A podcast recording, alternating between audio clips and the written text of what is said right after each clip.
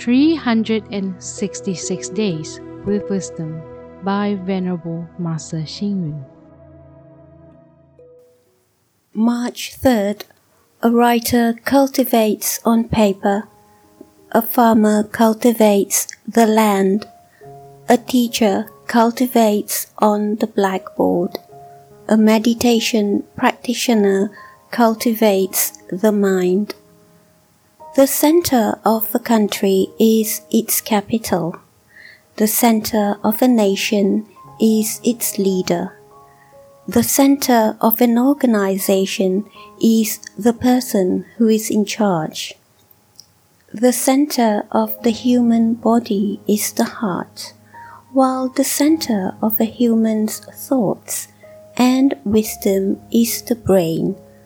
As long as there is a center, we can position our jobs, locate the landmark, and even fix the time.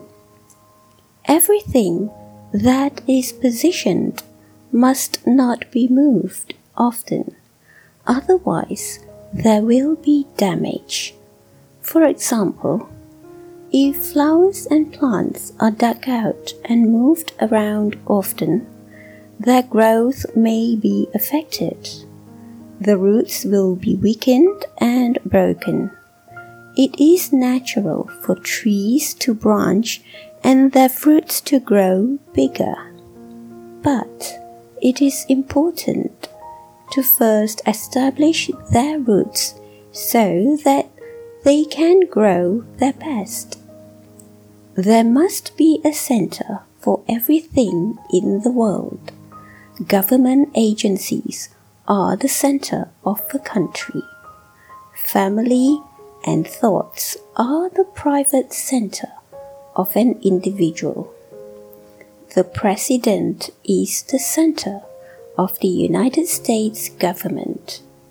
As the center of the government and the country, although the President travels abroad, often to attend international conferences, and have official visits, he is also required to remain in the capital.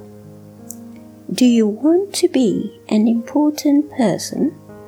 Do you want to be a great person?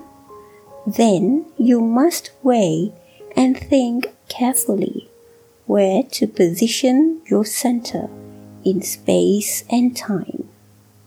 Read reflects, and acts.